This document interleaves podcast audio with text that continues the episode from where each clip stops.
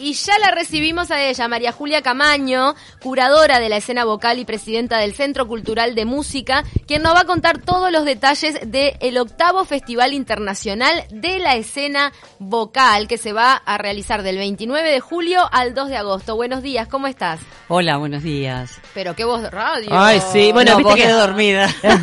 Pero viste que el tema del canto y la radio van un poco de la Sí, mano. Te- claro. Venís trabajando la voz desde toda la vida, ¿no? Sí, la verdad es que sí, porque tuve mis aspiraciones de cantante de joven, así que sí, la trabajé bastante. Qué importante lo de educar la voz y la respiración, sobre todo. Bueno, contanos un poco de qué se trata este octavo Festival Internacional de la Escena Vocal.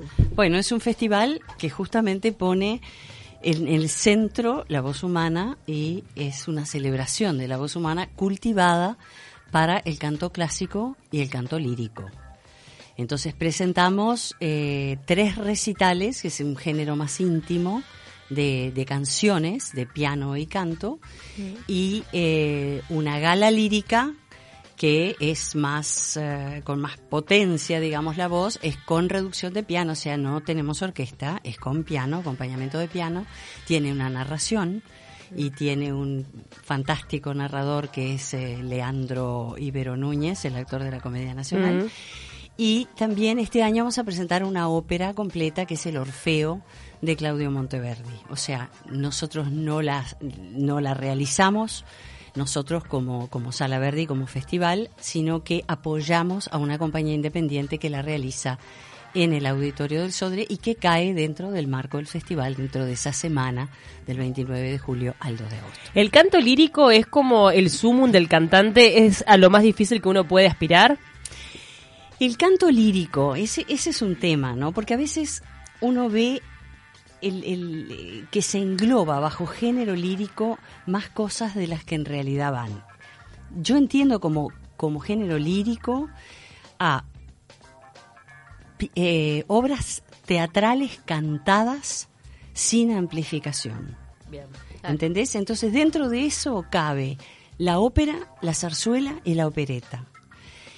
Otros cantos impostados, como por ejemplo el de, el de las canciones que vamos a hacer, para mí no cabe dentro de la eh, definición de canto lírico. Son canciones clásicas, canciones que a veces se, se conocen como canciones artísticas, que también el intérprete no tiene micrófono, por lo tanto tiene que tener una, una, Una capacidad de proyección por encima del instrumento, ya sea uno, ya sea una orquesta completa.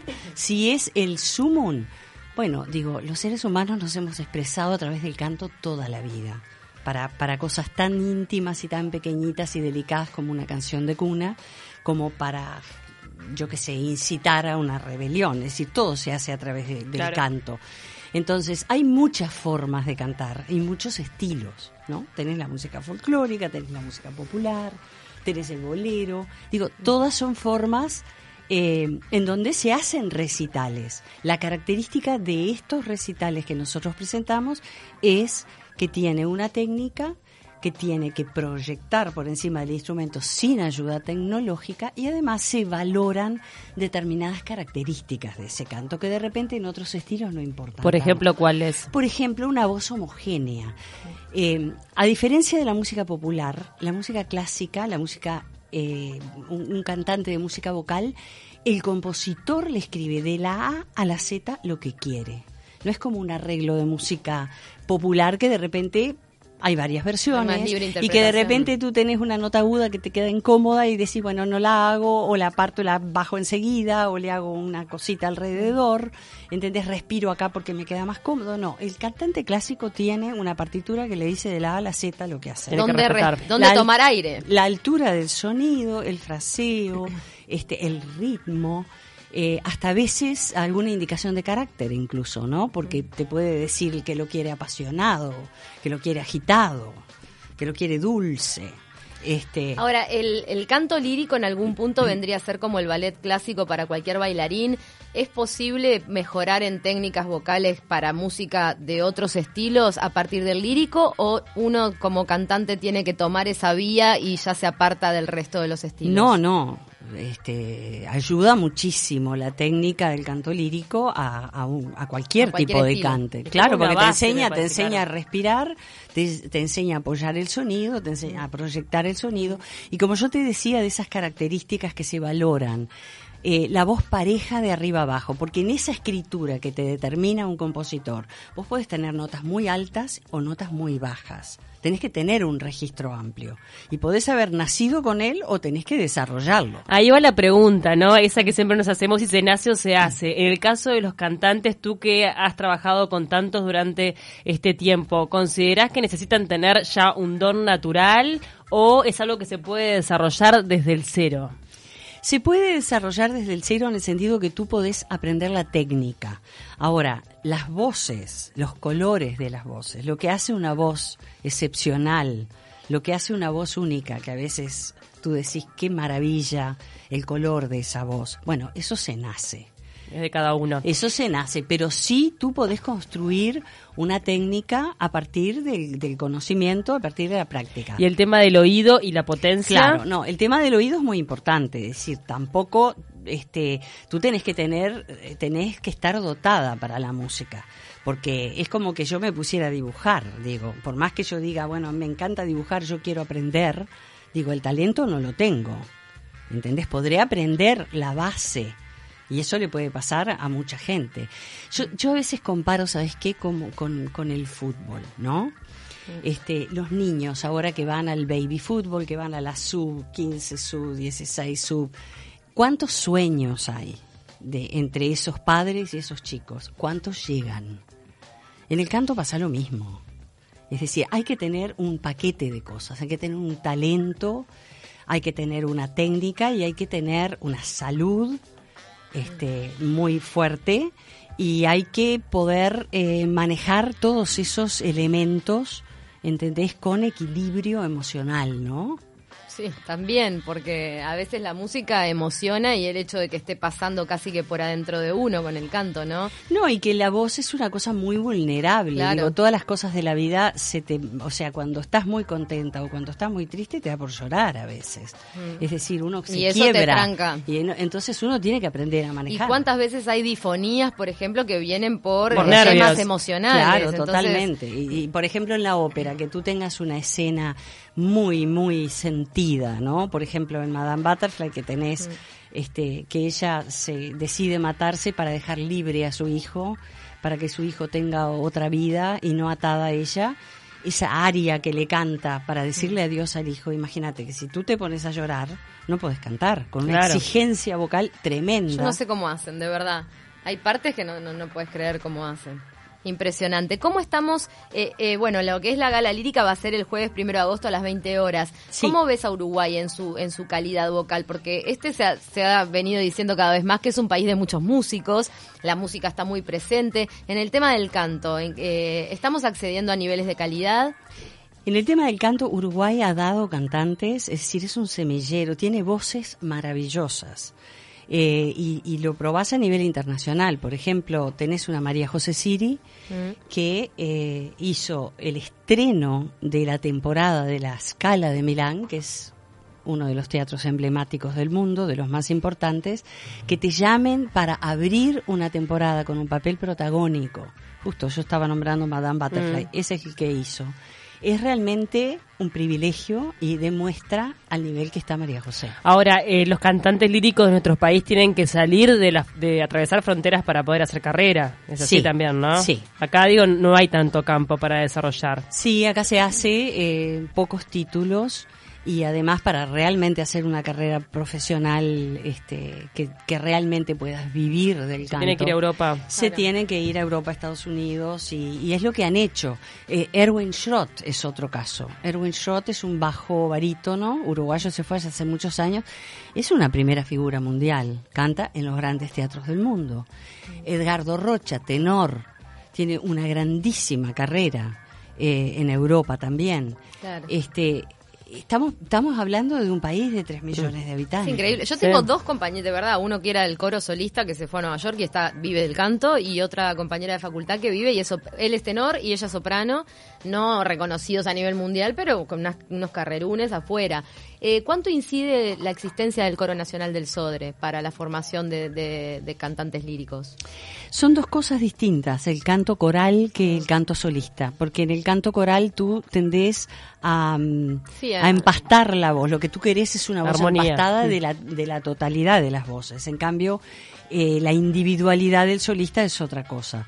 Pero eh, bueno, es un vehículo importante para... Mm, de formación inicial, de alguna forma. No, es un vehículo importante para económicamente para los cantantes, porque eh, yo creo que tradicionalmente cantantes muy buenos de Uruguay integran el coro del Sodre. Mm. Claro. Porque es una, una entrada que tenés. Claro. ¿Y la escuela este, lírica? La escuela de arte lírico sí, es una escuela de formación. Y es, es, es una buena escuela, ¿no? Porque teniendo en cuenta toda esta gente que uruguaya que ha triunfado en el exterior, capaz que se formaron ahí mismo o no. Algunos se formaron ahí, sí, y, luego este hace emigraron. claro, por ejemplo, te pongo un caso muy reciente eh, de un tenor que va a cantar en la gala lírica, se llama Andrés Presno. Es un tenor que viene de la Escuela de Arte Lírico de Maldonado, después pasó a la, a la de Arte Lírico de, de, acá de Montevideo. Con nosotros en la escena vocal hizo una masterclass en el 2013 y ya cantó en dos galas anteriores. Este chico se fue a Europa y eh, audicionó para el programa de jóvenes artistas del Covent Garden de Londres, que es uno de los teatros más importantes. Eh, audicionaron cantantes de 61 países y eligieron a cuatro, nada más. Y entre los cuatro, Andrés Presno, tenor uruguayo. Ahí tenés. Ahí tenés. Es una voz muy privilegiada que ha dado el Uruguay. E, es un cantante, tú que me preguntabas, tiene esa ese talento natural de entrada, con una voz extraordinaria de entrada y con una voz que ya venía impostada. Pero si tú no aprendes a cantar, te desgastás antes de tiempo. Claro, claro. ¿Entendés? Tenés que aprender a sostener todo eso correctamente, saludablemente, para que la voz te rinda y tú puedas cantar muchos años y puedas abarcar todo lo que esa voz te permite eh, de repertorio. Cuidar un instrumento que no tiene cambio, como una guitarra, ¿no? Totalmente. Absolutamente. Qué impresionante. La verdad que a mí en lo particular me parece que el canto es, es, algún vehículo de conexión increíble. Así que están todos invitados entonces a participar de este Festival Internacional de la Escena Vocal que va a ser el pro, del 29 de julio al 2 de agosto. Sí, la entrada es abierta. ¿Cómo es que funciona? ¿Cómo se puede participar? Eh, bueno, hay abonos en venta en Sala Verdi mm. y se pueden comprar entradas individuales también en cualquiera de los locales de venta de Ticantel. Eh, hay dos por uno, El País, eh, La Diaria y Socio Espectacular. ¿Cuánto sale más o menos para que la eh, gente La individual sale 600, o sea, dos por uno te vienen a salir 300 cada uno. En dos por uno 300 para, para, todo o, si cada si vas este a una individual compras dos te sale 600 pesos. Claro. Este, si compras el abono, los, las cuatro de abono, porque la ópera va separada, los cuatro de abono te salen 2.000 pesos. Eh, te quiero, quiero contarles también que vienen tres, eh, porque nosotros una de las cosas que hacemos en, la escena vocal es eh, traer cantantes jóvenes del extranjero, que no son conocidos todavía, que no han explotado internacionalmente, pero que tienen un gran nivel. Y hemos tenido cantantes que hoy están en primera línea en el mundo. Hoy no los podés traer por lo que cuestan. Son buenos castineros ustedes. No los podés traer por lo que cuestan, no los podés traer porque el calendario está lleno. Mm. Pero nosotros los tuvimos por estos precios acá y los vimos. ¿no? Primeras figuras realmente en el mundo.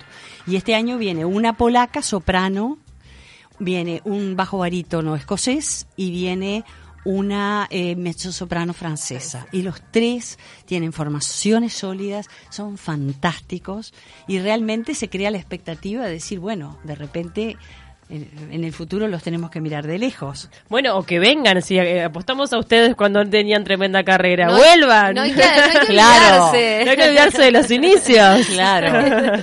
Qué impresionante. Ojalá. claro. Ahí está. Siempre, después siempre vuelve. Cuando hay un huequito, uno, en general los artistas son muy agradecidos a los lugares que los mostraron por primera vez. Y en esa, en esa gala lírica van ellos tres más artistas uruguayos, como por ejemplo Ico Senda, que es una cantante que nació en Japón, pero es un poco uruguaya ya, que está radicada acá, gran cantante. Bueno, Andrés Presno, que ya lo mencionaste. Andrés Presno, después Rodrigo Cabeda, que es uruguayo, que ya se ha destacado en la ópera y en cantando con nuestras orquestas, una chica de la Escuela Nacional de Arte Lírico, una soprano, Verónica Topolansky, que va a debutar en la escena vocal, hay que darle oportunidades también a estas voces para hacer sus primeros sus primeras armas y también eh, otro chico uruguayo que está radicado en Francia, que va a cantar en el Orfeo, va a cantar también en la gala que se llama Andrés Prunel. Espectacular, entonces del 29 de julio al 2 de agosto es el octavo Festival Internacional de la Escena Vocal. Pueden entrar, debe haber una página web o a través de las redes Hay sociales. Hay una página web, la escena vocal.uy.